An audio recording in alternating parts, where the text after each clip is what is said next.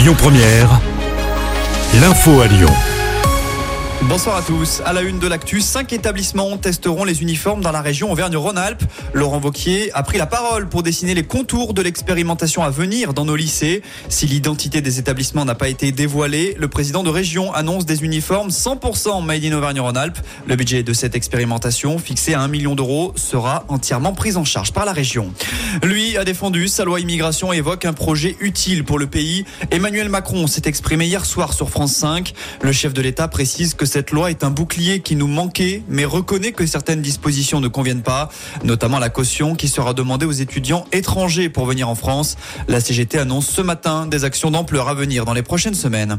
Retour chez nous, vous l'aviez sans doute remarqué, les principaux tunnels de l'agglo lyonnaise étaient fermés à la circulation la nuit dernière. Impossible d'emprunter les tunnels Broto-Servien, de la Croix-Rousse, sous Fourvière, des Tchécoslovaques ou encore Vivier-Merle. La métropole de Lyon a expliqué que ces fermetures non prévues étaient le résultat d'une succession inopinée d'arrêts maladie dans l'équipe de nuit du PC Comet, dont la supervision est indispensable à la sécurité du trafic.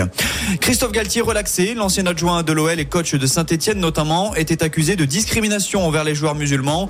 Il était poursuivi pour discrimination et harcèlement, mais au terme d'un procès qui s'est soldé par un parole contre parole, le tribunal correctionnel de Nice a tranché. Aucune des deux infractions n'est caractérisée. J-1 avant les vacances et forcément il va y avoir du monde sur les routes pour les départs pour les fêtes. La journée de demain est classée rouge dans deux régions dont la nôtre. Ce sera orange samedi. Par contre le trafic s'annonce fluide dimanche dans les deux sens. Idem pour le jour de Noël.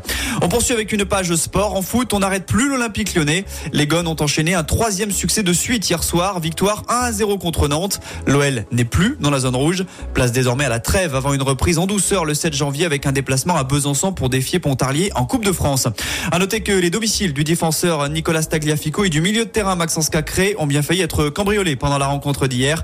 Mais les voleurs ont été mis en fuite par la police et l'alarme d'après nos confrères de l'équipe. Foot toujours, mais chez les filles, les Fenotes, elles, veulent valider leur qualification en quart de finale de la Ligue des Champions. Elles affrontent Bran en Norvège ce soir. Et puis en basket, l'Asvel n'a pas fait le poids. Les Villeurbanais ont été sèchement battus 84 à 61 à Milan hier soir. L'Asvel rejoue dès demain en Euroleague, réception des Grecs de l'Olympiakos du côté de la LDLC Arena. Écoutez votre radio Lyon Première en direct sur l'application Lyon Première, lyonpremière.fr et bien sûr à Lyon sur 90.2 FM et en DAB+. Lyon Première